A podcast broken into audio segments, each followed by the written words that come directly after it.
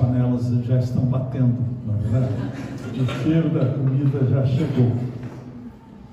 A questão do, do, da, da, família tem sido discutido já desde os tempos de Moisés, né?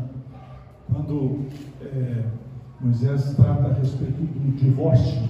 O divórcio foi estabelecido por Moisés, uma lei no Antigo Testamento, para proteção das mulheres. O divórcio aconteceu porque ah, ah, os, os homens repudiavam as suas esposas por qualquer motivo. Vocês lembram quando os fariseus perguntaram para Jesus a respeito do divórcio? Por qualquer motivo. Se a mulher engordou, é motivo. Se a mulher tem mau hálito, é motivo. Se a mulher é uma pessoa ignorante, é motivo. Por qualquer motivo. Então, o homem repudiava sua mulher, ela era colocada para fora do contexto da família, e para se proteger, ela se entregava a um outro homem. É isso que estava acontecendo no Antigo Testamento. Ao se entregar a um outro homem, configurava-se o adultério que era punido por lapidação ou por apedrejamento. Morta a mulher, o homem que a repudiou, a colocou para fora de casa, agora é viúvo e ele podia se casar novamente. Moisés, então, por causa desta circunstância social, afirma que, na verdade, por causa da dureza do coração, se alguém porventura repudiar a sua mulher, deve lhe dar carta de divórcio, ou melhor, ela está livre para um outro casamento, ainda que isto configurasse a dureza do coração. E era Jesus, então, a pergunta marota, na verdade não queriam saber a resposta, o que queriam era colocar o Senhor Jesus Cristo numa situação constrangedora, né? e vieram com essa pergunta. É lícito ao homem repudiar a sua mulher por qualquer motivo? Evidentemente, o Senhor Jesus Cristo também tem um senso de humor. E ele responde a esta pergunta marota com sarcasmo. Aí ele responde assim: Não tem deslido? Ou melhor, vocês que são fariseus, conhecedores da lei, profundos conhecedores do Pentateuco, não leram, não? Não tem Então, meus irmãos, o primeiro ponto para considerarmos é que o fundamento da realidade é a palavra de Deus. Se você quiser, porventura, analisar a realidade, se quiser analisar a si mesmo e quiser compreender quem é o ser de Deus, o fundamento é a Escritura. Não tem deslido. E aí então o Senhor Jesus Cristo coloca princípios, não a respeito de um, um casamento sujeito à bancarrota, mas um casamento fundamentado em princípios espirituais que fazem com que este casamento seja um casamento duradouro. O primeiro, o primeiro princípio é esse. Não tem sentido que o Criador, desde o princípio, os fez homem e mulher. Primeiro princípio. O princípio é esse: que o casamento é entre um homem e uma mulher. Parece tão óbvio, não, parece? Mas agora, este princípio está sendo não somente confrontado, como escarnecido. Este princípio agora está sendo colocado como que é, seja possível o relacionamento de duas pessoas iguais sexualmente. Por quê? Aí volto à palavra da minha esposa quando ela fala a respeito do feminismo, porque o feminismo, o feminismo radical tem dito o seguinte, que a, a, a maior e mais agressiva imposição de um homem contra uma mulher é na relação sexual. Por essa razão, as feministas estão propugnando não mais a relação de desiguais, mas a relação de iguais. a ponto de haver uma possibilidade de troca de sexo. Homem que se mutila, mutila a sua genitália, e as mulheres, então, que por causa de produtos químicos podem se transformar em homens. O fato é o seguinte: os cientistas têm provado categoricamente que esta é uma impossibilidade. Homem que, se, que porventura se mutila, mutila sua genitália e passa a parecer com uma mulher, jamais será uma mulher. Ele será sim um homem fracassado. Porque Deus criou homem e mulher. E casamento é entre homem e mulher. E isso implica no fato de que o casamento é entre duas pessoas desiguais. Essa ideia de que mulher é igual ao homem, é claro, Érica já falou sobre esse assunto, é, assim, claro, em relação à dignidade, em relação à responsabilidade, mas homem e mulher são diferentes, sexualmente diferentes a forma de encarar a vida, a psique feminina, a relação sexual para um homem é uma coisa, a relação sexual para uma mulher é outra coisa completamente diferente. As iniciações femininas são diferentes das iniciações masculinas, visto que as iniciações femininas são naturais, as iniciações masculinas são sociais. Uma menina chega para a mãe dela e pergunta assim: Mamãe, o que aconteceu comigo? Aí a mãe dela vai dizer assim: é porque a partir de agora, minha filha, você já não é mais uma menina, você é uma mulher. A concepção é algo extremamente complexo na mente feminina e na mente masculina. A concepção, o homem participa da concepção em questão de segundos e ele se, retira. Se porventura a mulher não o inclui, a mãe não o inclui, a esposa não o inclui, ele está fora. É por isso que então é necessário que essas iniciações naturais possam permitir que o homem tenha iniciações sociais. As iniciações sociais para os meninos é nesse sentido de a mãe inteligente, a mãe sábia, empurra o menino para o mundo masculino, porque se porventura ela não o empurrar, ele será um maricas, ele será protegido pela mamãe. É necessário que o homem enfrente essa realidade da sociedade que é perigosa. Então, a mãe tem que empurrar o menino para o mundo do pai, para o mundo masculino. Até mesmo a voz masculina é aprendida. A voz feminina é natural, ela passa da infantilidade para a maturidade e mantém a mesma voz. Ainda bem, não é verdade? Essa voz doce, delicada. Eu gosto de ouvir a voz da minha esposa, a voz delicada, mas a voz masculina não. A voz masculina é aprendida as, os fonoaudiólogos sabem muito bem disto. Você se lembra, talvez aqui nós tenhamos algumas pessoas que têm cabelo branco que nem eu. Você se lembra quando era comum o pai chegar para o menino e dizer assim: Meu filho, fala que nem homem. Lembra disso? Isso era muito comum na sociedade de tal forma que as iniciações masculinas fossem então é, aplicadas ao menino. Por esta razão, Deus, através da boca de seu filho, diz: a primeira realidade, Deus fez homem e mulher.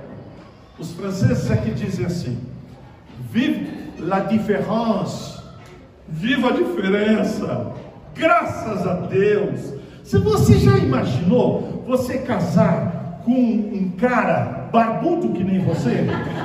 Graças a Deus a diferença. A diferença, porque Deus não é só criador, Ele é criativo. E cada um de nós, seres é, que são um universo à parte, o universo feminino é diferente do universo masculino.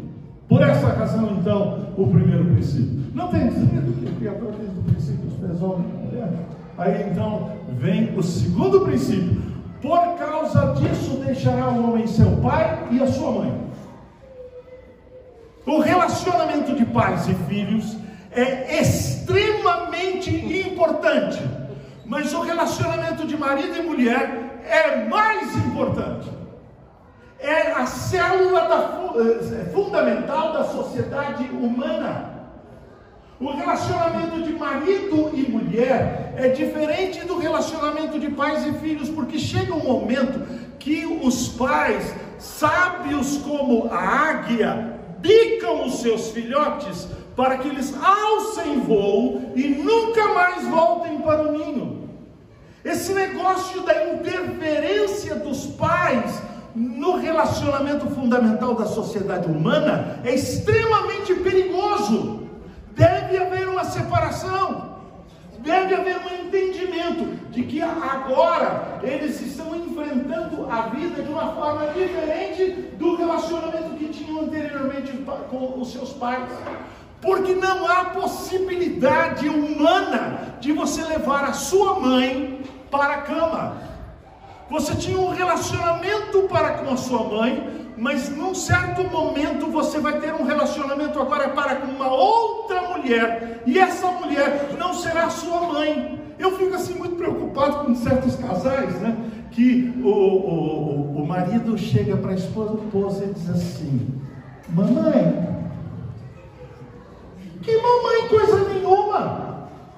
O relacionamento é de, uma, de, de, de um critério diferente, de um critério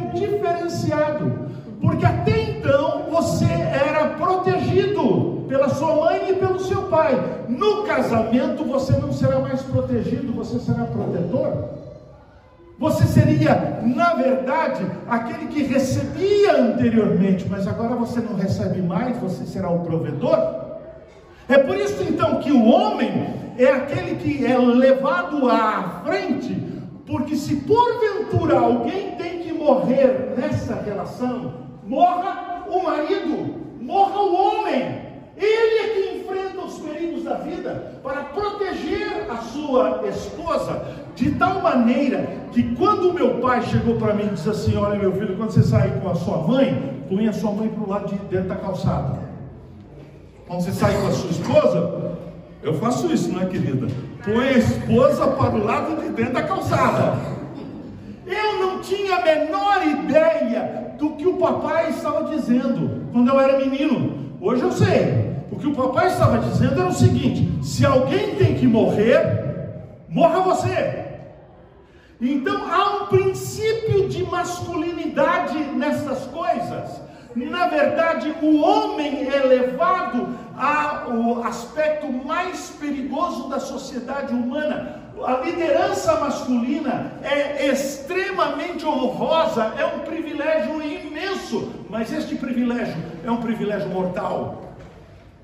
Significa que determinadas coisas a gente prova o nosso amor, a gente declara o nosso amor em coisas pequenas que para as mulheres são extremamente importantes, talvez para nós não seja, mas a masculinidade também é uma coisa aprendida. Por exemplo, hoje está fora de moda esse negócio, né? Puxar a cadeira para a esposa, por favor, você primeiro, sente. Quem vai se servir? Sirva-se você, meu amor. Eu não sei aqui, provavelmente eu vou fazer uma pergunta só para constranger os machos aqui da, da, da, do nosso encontro. Né? Você abre a porta do carro para sua esposa? Não, não abre, né? Ah, então a partir. Sabe de uma coisa? Preste bem atenção. Masculinidade não é uma coisa natural. Feminilidade é natural. Masculinidade não é natural. Masculinidade é aprendida. E na primeira vez que porventura você abrir a porta do carro para sua esposa, é artificial. Mas no momento em que você continua fazendo, aquilo se torna uma característica do seu amor, da sua proteção a ela, e passa a ser natural. Todas as vezes que você abrir a porta do carro, estou falando de um detalhe, todas as vezes que você abrir a porta do carro para ela, é como se você estivesse dizendo sem palavra. Você estará dizendo basicamente o seguinte: meu bem, quem te protege sou eu. Conte com o meu braço. Se precisar, eu mato. Se precisar, eu morro. Até mesmo, preste atenção, até mesmo nas relações sexuais, Deus não foi a Playboy que criou o sexo, gente. Não foi. Foi Deus que criou as relações sexuais. Nos fez desta forma. E as relações sexuais são, na verdade, uma forma de mantermos a, ah, a, ah, os, o nosso relacionamento se aprofundando, a ponto do apóstolo Paulo dizer o seguinte: se alguém quiser se dedicar à oração, e então ter um momento de abstenção sexual, ele diz assim: por pouco tempo. Por pouco tempo, não pode demorar muito, não. Por quê? Por causa das tentações. O corpo do homem pertence a você, mulher. O corpo da mulher pertence a você, homem. Por pouco tempo essa separação.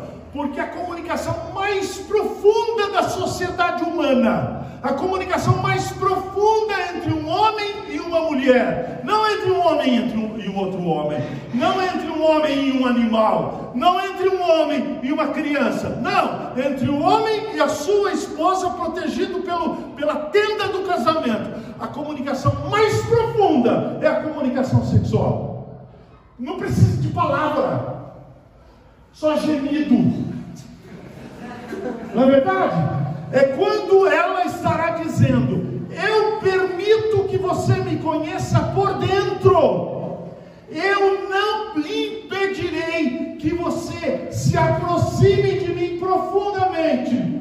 E o homem estará dizendo: Tudo aquilo que eu conhecer de dentro de você, eu amarei, eu respeitarei. Então você está percebendo as relações do, do, da sociedade mais profundas, a, a, a, a, célula fundamental da sociedade humana é homem.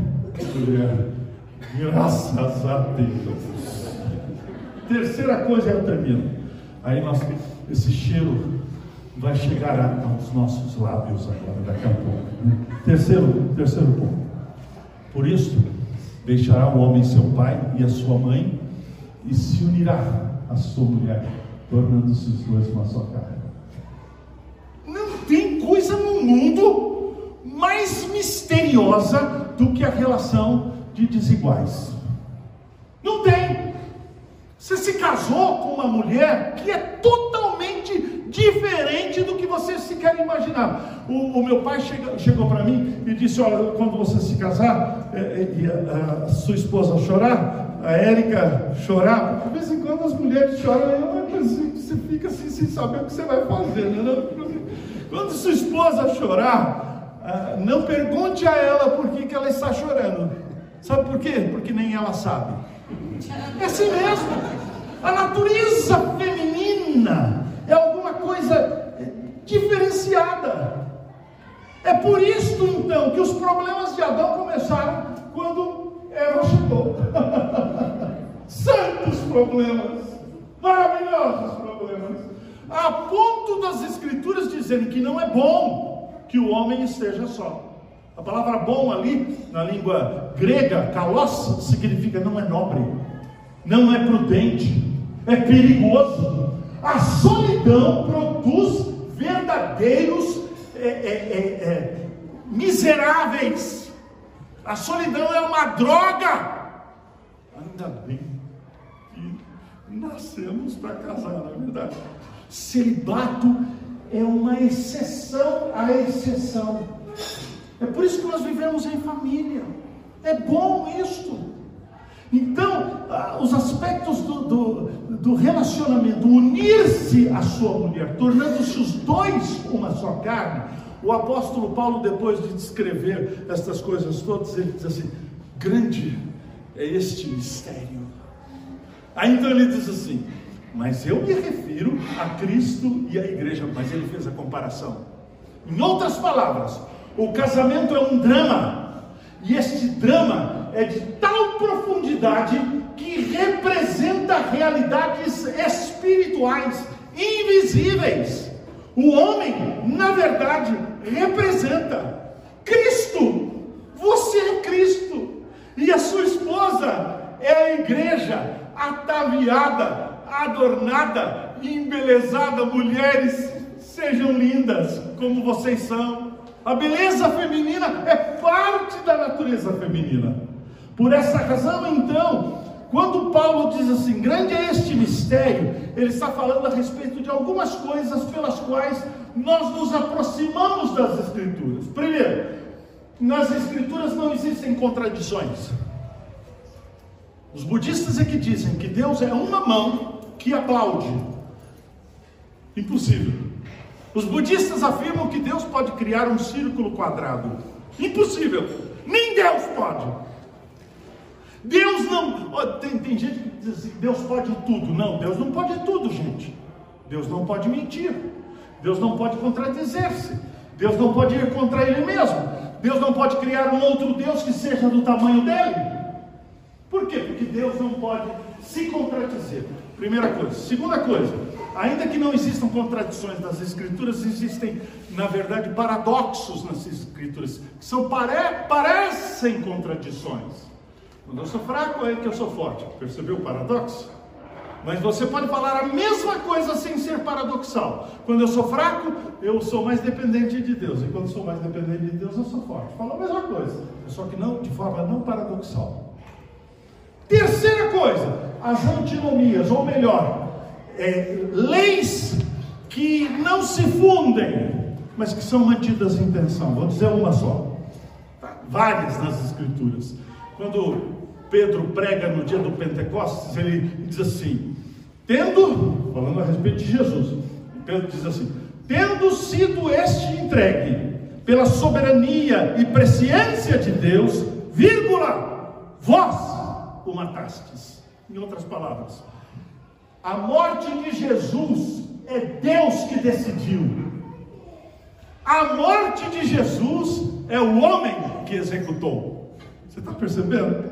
Não dá para juntar essas duas coisas. Não põe, você não tem como pôr em, em, em, fusão, você tem que pôr em tensão. E a quarta coisa, eu, aí eu termino: mistérios. Mistérios. E eu termino com mistério, sabe por quê? Porque o seu casamento é um mistério. É um mistério. É uma coisa que a gente não consegue explicar. O que é mistério? Mistério é aquilo que a gente sabe, mas não sabe. E tem de coisa que a gente sabe, mas não sabe, não é não? Mistério é alguma coisa que produz representatividade, indica situações que estão para além do que os nossos olhos podem abarcar. O casamento de vocês é isso, é um mistério. Fala a respeito de realidades que estão para além de vocês. Percebeu a resposta de Jesus? Não tem deslido que o Criador desde o princípio os fez homem e mulher? Por causa disso, deixará seu pai e a sua mãe se unirá a sua mulher, tornando-se os dois uma só carne? O, o, sem o, o, norte que é as escrituras, sem a resposta que é a vinda da boca de Jesus, não existe, na verdade, algo a seguir. Mas se vem de Jesus, se o norte é a palavra de Deus, nós temos o que seguir. Que Deus nos abençoe.